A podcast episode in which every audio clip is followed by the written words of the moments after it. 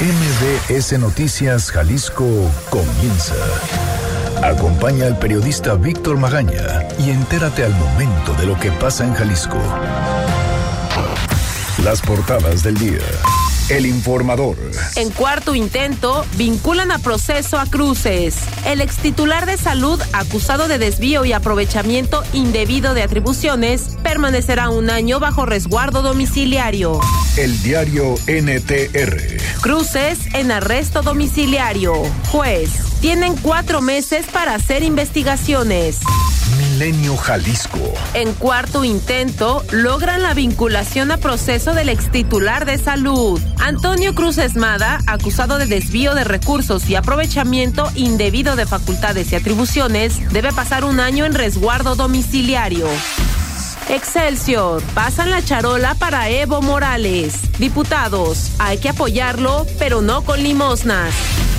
El economista, exportaciones de México a Estados Unidos caen en bache. Desaceleración y proteccionismo pasan factura.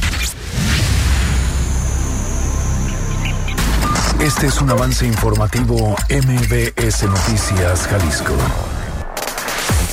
Buenos días. Hoy en MBS Noticias Jalisco advierte ONU Derechos Humanos escasez de fiscales y peritos en Jalisco para búsqueda de desaparecidos. Vinculan a proceso al exsecretario de Salud Antonio Cruz Esmada. Le dictan resguardo domiciliario. Los municipios de Guadalajara y Zapopan reforzarán vigilancia en corredores gastronómicos en la época decembrina. Advierten médicos aumento de casos de menores de edad con quemaduras durante la temporada decembrina. La Secretaría de Educación capacita para implementar el programa Primeros Mil Días de Vida. La, Red Latinoamericana de Sistemas Integrados de Movilidad Urbana Sustentable exige apoyo en el debate sobre la movilidad como un derecho humano. De esto y más en un momento.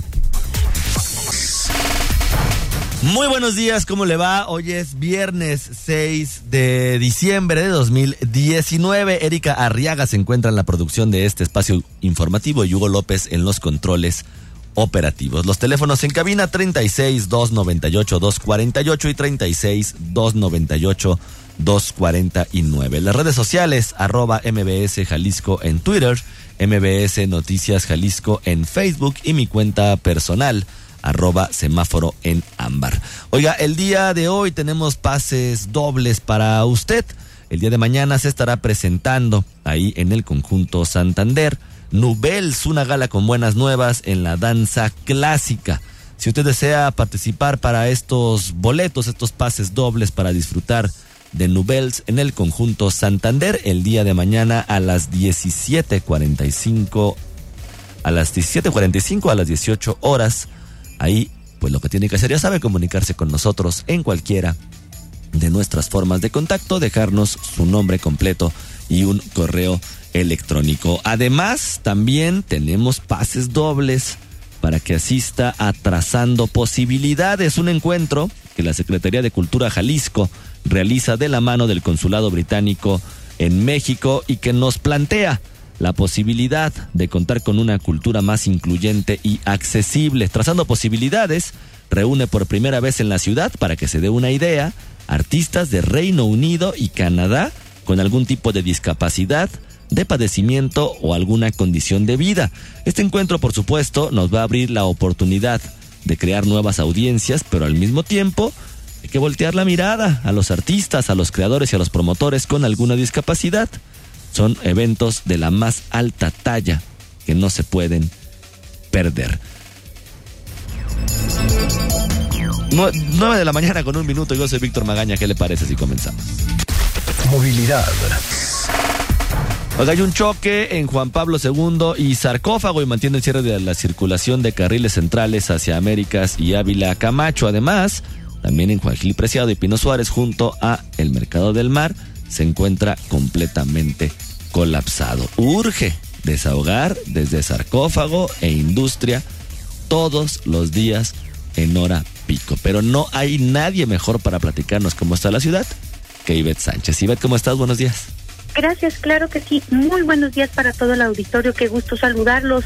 Nos vamos a la zona de Periférico y 5 de Mayo. Un fuerte accidente en dirección hacia el OVNI-Life por el carril de extrema izquierda. se encuentra obstruyendo la circulación ocasionando tráfico intenso prácticamente ya hasta Santa Esther. Muy complicada la circulación en la medida de lo posible, evite esta zona.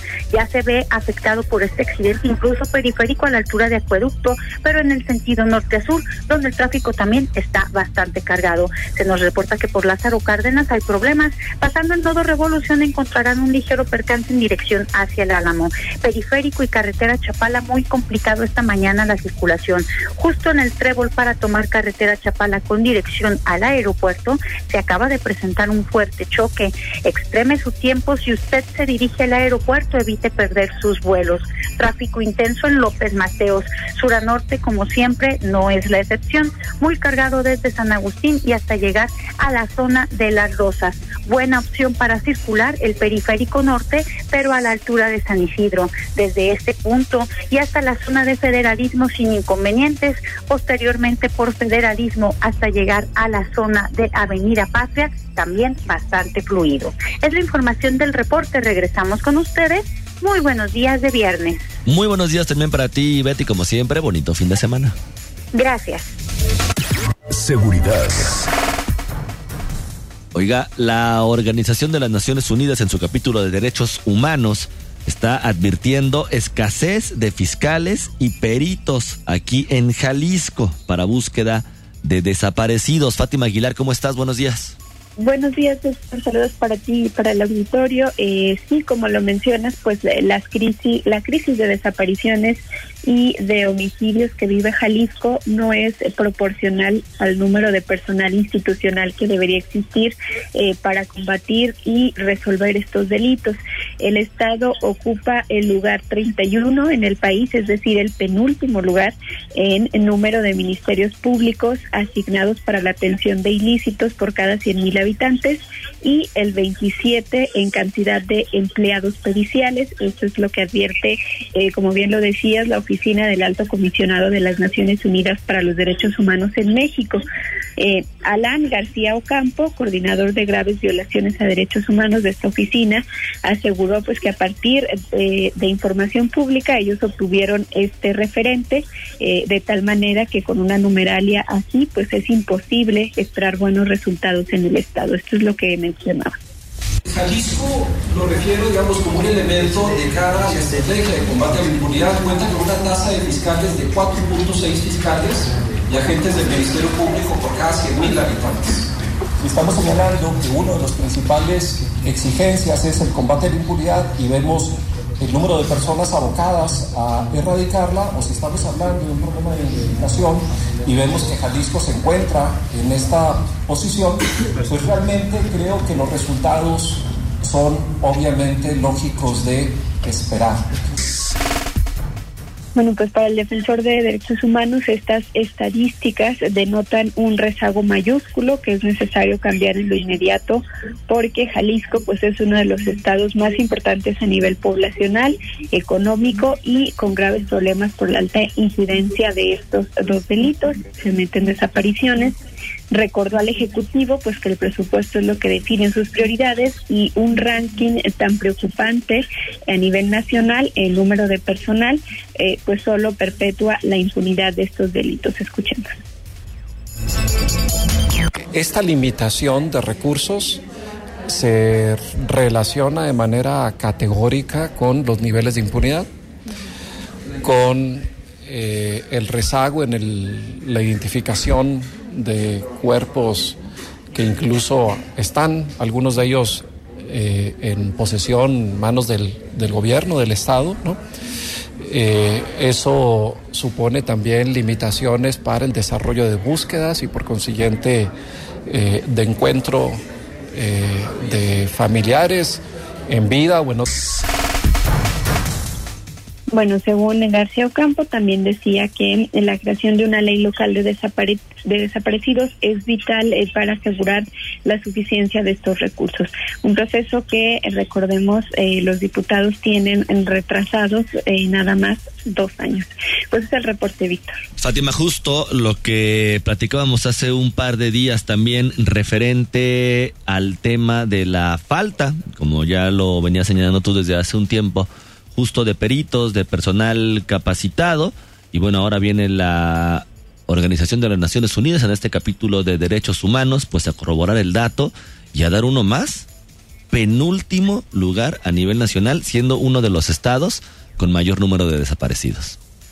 Así es, Víctor, lo que mencionaba eh, este funcionario de la oficina del alto comisionado, pues es que les preocupa mucho la situación en Jalisco eh, con este número de personal que se le asigna para convertir, eh, para combatir delitos, también con la tasa de homicidios que tienen y pues ahí lo dice bien el no, esto se relaciona directamente con la impunidad. Pues ahí está. Fátima, muchísimas gracias. Gracias, buen día. Buenos días también para ti. Por los delitos de desvío y aprovechamiento indebido de atribuciones y facultades, el exsecretario de Salud Antonio Cruz Esmada fue vinculado a proceso por el juez décimo primero de control, José Luis Álvarez Pulido, quien también le dictó como medida cautelar un resguardo domiciliario por un año.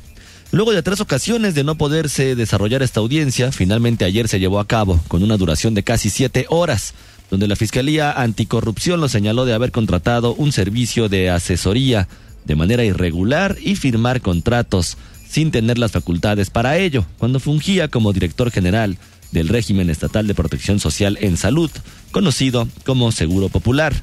De acuerdo con la Fiscalía, esta solo es una de las carpetas de investigación abiertas en contra del exfuncionario previo a su cargo como secretario.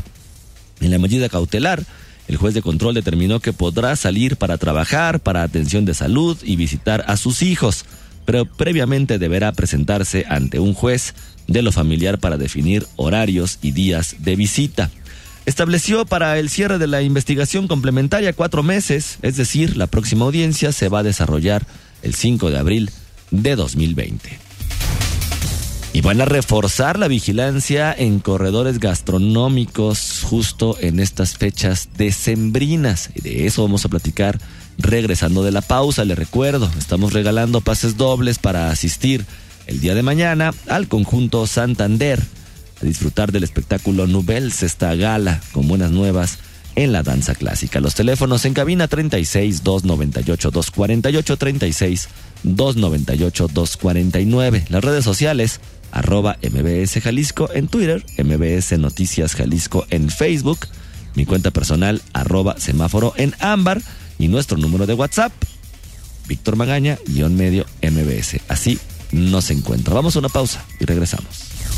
Noticias MBS Jalisco por XFM 101.1. Estás escuchando MBS Noticias Jalisco con Víctor Magaña. Seguridad.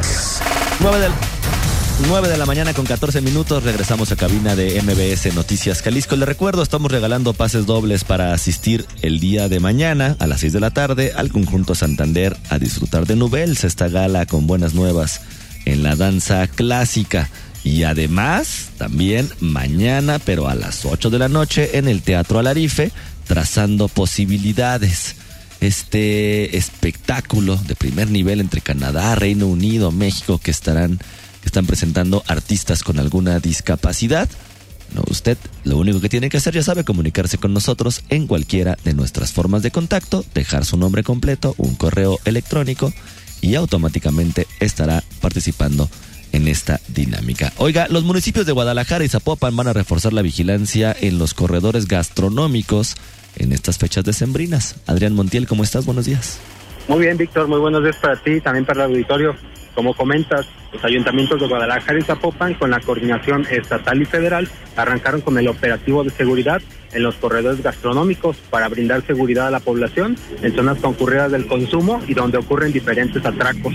En el municipio de Guadalajara, por ejemplo, la zona de Chapultepec es la más vigilada, la que tendrá más vigilancia y que se suma a esta lógica de cobertura de los municipios de la zona metropolitana que explica el alcalde Ismael del Toro. Escuchemos Por eso esa visión hoy de este operativo de característica metropolitano y de suma de esfuerzo, de esfuerzos de las diferentes instancias de gobierno federal, estatal, eh, de los municipios y con carácter metropolitano, que nos permitirá tener un estado de fuerza en el corredor de Chapultepec de 40 elementos, cuatro patrullas, seis motocicletas, seis bicicletas, dos segways. En Zapopan, la zona de Andares será intervenida a lo largo de 1.85 kilómetros desde el centro comercial Landmark, Paseo Real Acueducto y Avenida Patria, entre otros puntos, con 42 policías. Y bueno, en total serán 181 elementos, 18 patrullas, 32 motocicletas, 20 bicicletas, 20 motopatines y dos camiones. Además, en este municipio Zapopano se instalarán torres de vigilancia en puntos como Real Acueducto, Rafael Sancio y Vallarta, además de Plaza Galerías, Santa Margarita y Servidor Público, Real Centres y eh, Glorieta Chapalita. El presidente municipal de Zapopan, Pablo Lemos, destacó la participación de la Cámara de la Industria de Restaurantes y Alimentos Condimentados para eh, determinar dónde se requiere esta vigilancia. Escuchemos al alcalde Pablo Lemos. Estos corredores gastronómicos y estos corredores comerciales, eh, por el lado de los corredores gastronómicos, el regidor Sergio Barrera en conjunto con Canirac fueron quienes diseñaron y quienes eligieron cuáles son los lugares de mayor afluencia en el municipio. No es solamente el trabajo de nosotros, sino que lo celebramos también con eh, Canirac. Por su parte, el coordinador de seguridad Macedonio Tamés destacó que el operativo es un esfuerzo metropolitano para generar y disuadir la delincuencia de los corredores, aunque destacó que la estrategia, como la delincuencia, es cambiante. Escuchemos al coordinador de seguridad. Les digo que esto no es estático, no podemos diseñar un modelo y dejarlo así, porque el delito es migratorio y es proteiforme. Cambia de lugar según la presencia policíaca y según los intereses de delincuentes. Bueno, el estado de fuerza conjunto del operativo interinstitucional inició ayer, 5 de diciembre, y concluirá el próximo 6 de enero de 2020. Pues hasta aquí el reporte, Víctor. Adrián, muchísimas gracias. Muy buen día, muchas gracias. Buenos días también para ti. Oye, los médicos están advirtiendo un incremento de casos de menores de edad con quemaduras durante la temporada de Sembrina. Erika Arriaga, buenos días. Buen día, Víctor. Buen día al auditorio. Así es, durante los meses de invierno los casos de menores de edad con quemaduras se incrementan, pues al día, tan solo en los hospitales civiles de Guadalajara se llega a atender alrededor de ocho infantes. Así lo explicó el jefe de la Unidad de Atención a Niños con Quemaduras Graves del nosocomio, Ariel Miranda pidió a los padres de familia extremar precauciones, sobre todo en vigilancia de los menores de dos años, y agregó que la mayoría de los accidentes que provocan quemaduras suceden en el hogar. Escuchemos. En cuanto empieza el frío, es nuestro detonante para que la gente tenga que calentar algo para alimentarse o para calentar el agua para bañar al, niño, que son los dos eventos más peligrosos en el hogar. La mayoría, como mencionaba el doctor Mesa también, de los accidentes que provocan quemaduras suceden en el hogar. Esto no me canso de repetirlo y de decirlo porque son medidas de prevención. Explicó que al año se atienden alrededor de 200 menores, sin embargo, 70 de estos casos se dan durante la temporada invernal. Eh, Víctor Auditorio, eh, evitar que los menores entren a la cocina, cocinar líquidos calientes en la parte posterior de la estufa, asegurar el horno de esta, evitar calentar líquidos al ras del suelo, así como dejar a los niños en las fogatas, no practicar la pirotecnia, y además de tener la certeza de que las conexiones navideñas son seguras, son algunas de las recomendaciones que el médico compartió para los padres de familia. Finalmente, el jefe de la Unidad de Atención a Niños con Quemaduras Graves del Hospital Civil de Guadalajara informó que se ha logrado reducir la mortalidad infantil por quemaduras de un 11 a menos del 1%. Lo anterior lo dio a conocer durante la edición 42 de la Clínica de Valoración a Niños con Quemaduras Graves, en la cual se revisarán 70 pacientes y se realizarán 8 cirugías reconstructivas a menores desde el día jueves 5 de diciembre y hasta el sábado 7 de este mismo mes. Es la información, Víctor. Erika, muchísimas gracias. Gracias, buen día. Buenos días también para ti. La entrevista. Oiga, no sé si en algún momento de su vida, seguramente sí, a usted le ha pasado que está quizá en un punto de éxito tal donde todas las demás personas lo consideran como justo eso, una persona exitosa, pero hay algo dentro de usted que le dice que no es lo suficientemente bueno, que no es lo suficientemente buena, algo que no está haciendo. O cree que está llegando al punto cúspide o a, o a la introducción para poder alcanzar la cima en algo específico y automáticamente algo hace, algo pasa en su cabeza que termina diciendo o haciendo una reverenda tontería. Luego ya con los años quizás se va a dar cuenta que no era tan grande como su cabeza lo dimensionaba.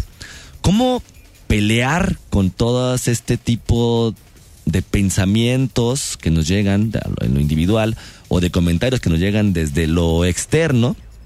Bueno, el día de hoy tengo muchísimo gusto en presentar a Priscila Álvarez, Caja Fresca, mejor conocida como Caja Fresca, con este libro Déjalo Fluir Hola, hola. ¿Cómo estás, Priscila? Muy bien, Víctor, muchas gracias. Oye, empecé a leer tu libro y hablabas un poco sobre la, primero la introspección de cómo es que llegas a donde estás ahorita, ¿no? De cómo te vas separando de tu familia un tiempo, cómo empiezas a tener un poco de problemas con tu, con tu mamá y luego también cómo empiezas a comprender justamente la relación que tienes tú con ella, ¿no? Sí.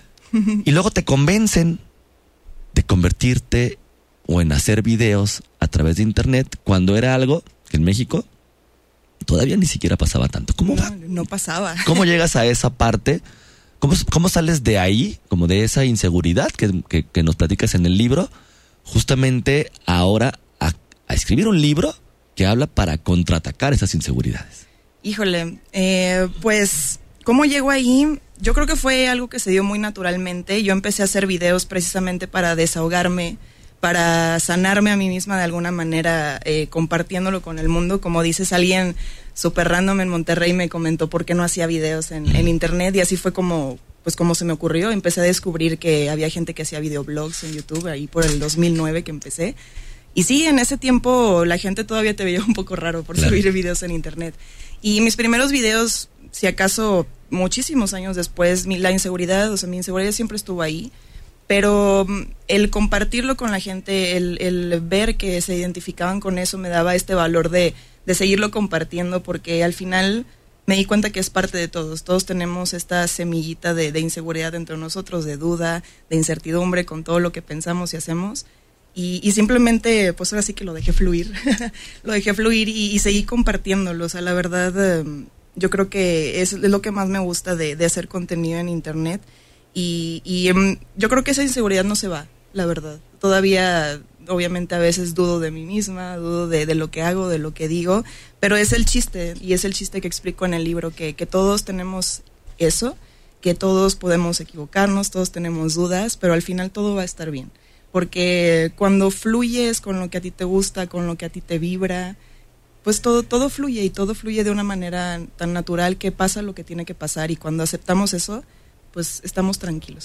Oye, pero lo has, lo has dejado fluir de una manera de que comienzas haciendo videos, haces canciones, te pones a escribir, haces también videos ya para un asunto más de retrospectiva sensorial, o sea, pues dejas que se vaya el río para donde sea. Sí, ahora sí que me gusta hacer un poco de, de todo, eh, lo que me atraiga de, de actividades, o sea, como escribir un libro, como sacar música. Eh, lo hago porque no dibujas también sí sí yo ilustré mi libro igual eh, es, es un proyecto muy bonito y desde siempre siempre me ha gustado explorar lo que lo que me dan ganas de hacer eh, nunca me he detenido o sea bueno obviamente si quiero construir un cohete para que vaya a la luna voy a batallar un poquito más pero en cuanto a todo lo artístico poesía el conectar con la gente con las emociones siempre siempre me ha gustado y lo exploto desde cualquier ángulo Oye, las redes sociales son un semillero de personas anónimas. Nadie mejor que tú lo sabe.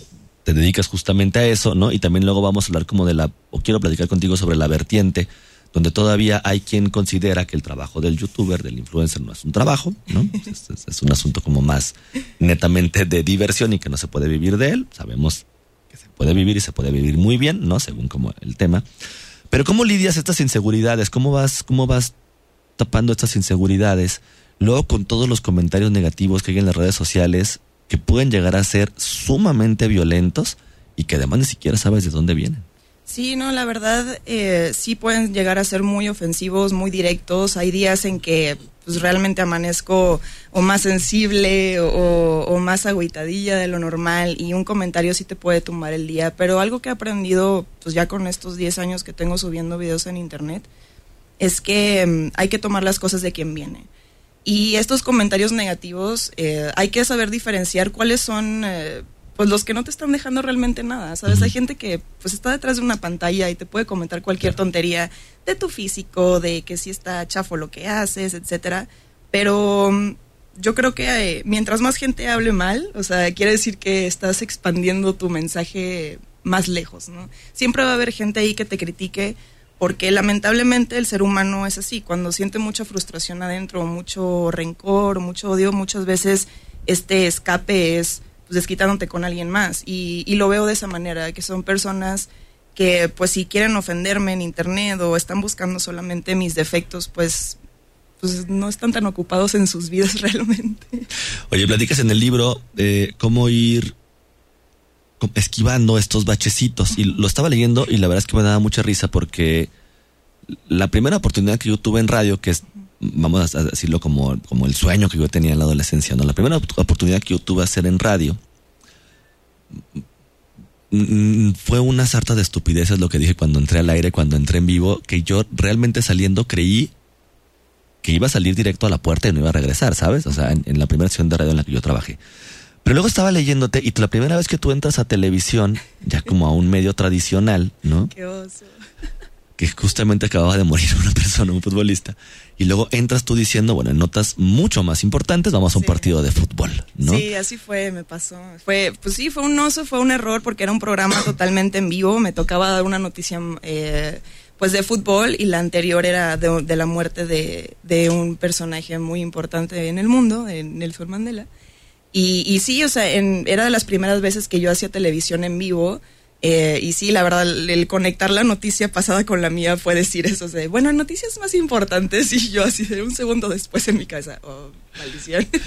Oye, Priscila, pero cosas pasan. terminas, o sea, termina la sección, tú te das cuenta obviamente que, que, no eran las palabras más adecuadas, ¿no? Para cambiar de una noticia a otra te, te, llama la atención, pero luego, ¿qué pasa después? O sea, ¿qué pasa en tu cabeza y cómo decides continuar, no? o sea, olvidar. No, a mí me dio muchísima vergüenza. Obviamente, digo, no es como que me súper regañaran, pero el productor sí fue como de, oye, pues dijiste esto. Y en redes sociales, obviamente, mucha gente empezó a quejarse de quién es esa reportera, ya saben. pero no, la verdad me dio mucha vergüenza, pero lo tomé muy. Eh, pues esas cosas pasan. Yo creo que hasta el más experto hoy en día, los, las primeras veces que hizo lo que hace, se equivocó y aprendió esos errores. Después de esa vez no me volvió a pasar.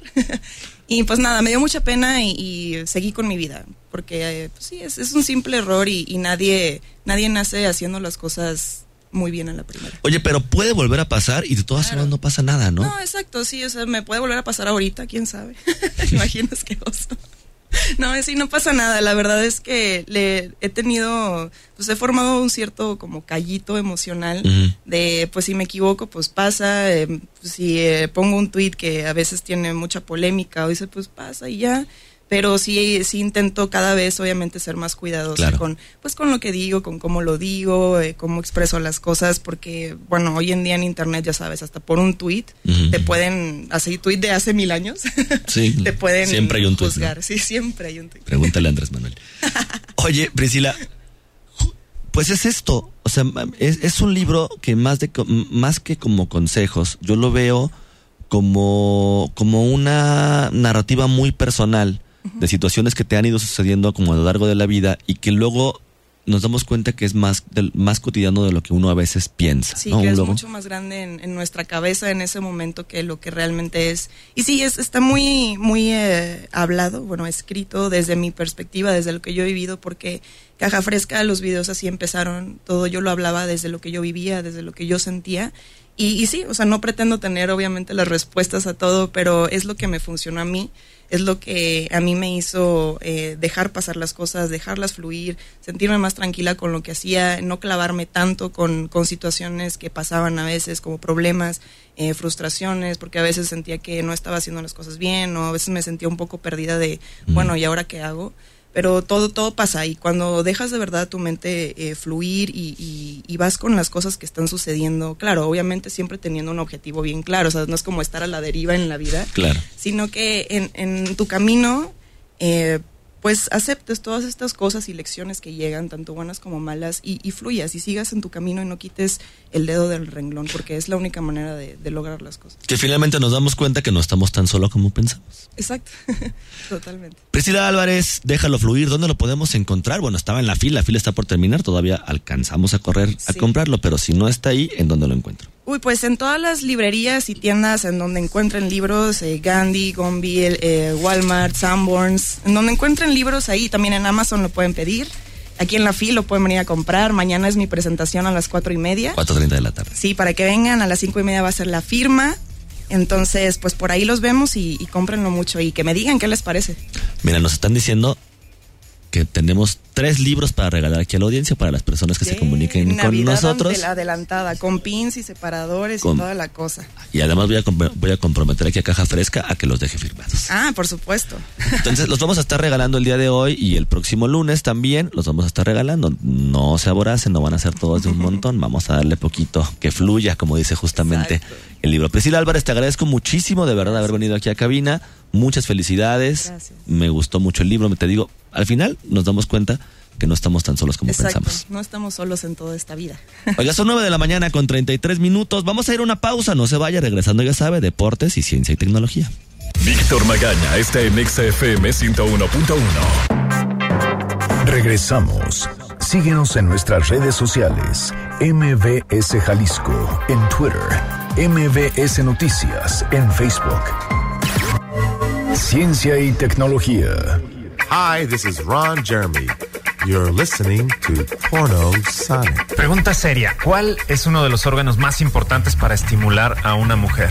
La respuesta es el oído y a partir de esto están surgiendo nuevos sitios con algo llamado audioporno. La pornografía nos educa, prueba de esto es que los hombres tienden a imitar más el comportamiento de los sitios como Pornhub con una tendencia hacia la violencia, mientras las mujeres tienen un enfoque que involucra más la historia, diálogos y los sonidos. El audioporno está siendo consumido sobre todo por mujeres. Su reciente éxito se da principalmente a que existe una sobreoferta visual, es decir, de sitios dedicados a videos, que hace que muchos consumidores de pornografía no sientan las situaciones expuestas tan reales. Exceso de maquillaje o situaciones que rondan en lo grotesco generan falta de conexión con los consumidores. Otra característica es el poder de la imaginación. En la narración existe la posibilidad de darle la cara de los protagonistas a quien se te ocurra, lo que da más oportunidad a fantasías. Muchas plataformas del audioporno son fundadas por mujeres y tienen un enfoque feminista. Entre otros que ofrecen audioporno y au- y audioerótica de manera gratuita se encuentran Pornhub, el sitio más grande de la industria de la distribución de pornografía, Tumblr, Reddit, Queen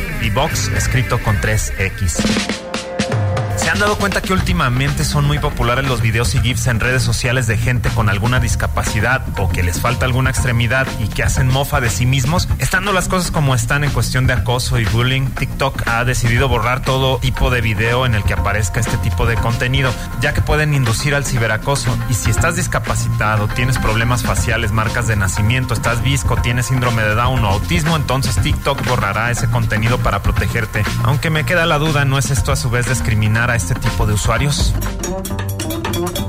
China acaba de decirle a toda su población que si quieren teléfono celular le tienes que entrar al reconocimiento facial por ley. A partir de ahora, todo aquel que adquiera servicios telefónicos móviles está obligado a un escaneo facial. China, como ya sabemos, ha impuesto un estado de vigilancia digital. Desde 2017 tenía 170 millones de cámaras de seguridad en todo el país con el objetivo de instalar aproximadamente otros 400 millones para 2020. El país también tiene un sistema de crédito social para mantener una puntuación sobre la conducta y las interacciones públicas de todos los ciudadanos en una sola base de datos. ¿Por qué la realidad virtual no termina de cuajar? Desde hace cuatro años que estoy involucrado en sesiones de innovación y en 2016 casi todo lo que se escuchaba en estas sesiones era realidad virtual. Para vender cosas, para viajar a una ciudad sin moverte de casa, para hacer compras, etc. Películas como Ready Player One vaticinaban un surgimiento espontáneo de esta tecnología, sin embargo no ha sucedido. Al menos no masivamente. Las causas es nadie lo está pidiendo. Así de sencillo, Xbox no tendrá soporte para realidad virtual y Mark Zuckerberg ha declarado que es espera que esta tecnología no tarde tanto, ni que espere hasta 2030 y que con el 5G, que traerá un internet más rápido, esto sea una realidad al, menos en el inicio de la siguiente década. Por lo pronto, nosotros podemos esperar sentados. Mi nombre es Oscar López, experto en tecnología e innovación y nos escuchamos la siguiente semana. Búscame en Facebook como Innovación para Cuadrados. Los deportes. ¿Qué hay en materia deportiva? ¿Qué es lo que pasó esta semana? ¿Qué es lo que viene para este fin de semana? Cristian Nota nos platica. Con la información deportiva. Ayer por la noche Morelia venció 2 a 0 al América en la semifinal de ida de la Apertura 2019. Monarcas marcó a través de Aristeguieta y Aldo Rocha. La vuelta se jugará el próximo domingo a las 18 horas con 30 minutos en la cancha del Estadio Azteca. América si quiere avanzar deberá ganar mínimo 2 a 0 o por diferencia de 3 goles si es que Monarcas anota como visitante. Las semifinales comenzaron el pasado miércoles con el duelo entre Monterrey y Necaxa, donde se impuso el equipo regimontano como local con marcador de 2 a 1. Rayados se impuso con anotaciones de Jesús Gallardo y el holandés Vincent Janssen, mientras que por los Rayos descontó el ariete argentino Mauro Quiroga. La vuelta se jugará mañana a las 20 horas con 30 minutos. A Necaxa le basta con ganar 1 a 0 o 2 a 1 para avanzar a la final o diferencia de dos goles si es que Monterrey marca dos veces como visitante. Los regiomontanos les basta con un empate o cualquier victoria para avanzar a la gran final. El día de hoy conoceremos al campeón de la Liga de Ascenso cuando Lebrijes de Oaxaca reciba a Zacatepec a las 20 horas con 30 minutos. El equipo oaxaqueño se impuso en la ida 3 a 1. Aquí ya no cuentan los goles de visitante ni la posición en la tabla como criterios de desempate, por lo que los cañeros tendrán que ir por dos goles para forzar el alargue, tres para coronarse. Cualquier otro resultado le dará el título a Lebrijes. Mañana sábado en punto a las 5 de la tarde se jugará la final de vuelta de la Liga Femenina entre Monterrey y Tigres. El duelo de ida terminó con un empate a un gol y ya para finalizar, este sábado se vivirá la revancha entre el mexicano Andy Reese y el británico Anthony Joshua por el campeonato unificado de peso completo. El combate, que se realizará en Arabia Saudita, estará iniciando alrededor de las 15 horas, tiempo del centro de México. 9 de la mañana con 42 minutos. Regresamos a cabina de MBS Noticias Jalisco. Los ganadores para asistir a Nubels el día de mañana ahí en el conjunto Santander. Elena Aurora Aceves Santiago. Tienes que venir el día de hoy hasta las 2 de la tarde. Tienes para recoger este pase doble. Y para los libros de Déjalo Fluir de Priscila Álvarez Caja Fresca, Diana Chable Luna y Paul Torres Hernández son los ganadores. Lo que tienen que hacer también acudir aquí en Avenida Novelistas número 5199 con una copia de una identificación oficial. Ustedes tienen hoy hasta las 2 de la tarde, lunes, martes y miércoles de la próxima semana, de 10 de la mañana a 4 de la tarde para recogerlo. Yo soy Víctor Magaña. Pase usted un muy bonito día. Aquí concluye MBS Noticias Jalisco. Acompaña a Víctor Magaña y su equipo de profesionales de lunes a viernes a partir de las 9 de la mañana por EXA FM Guadalajara.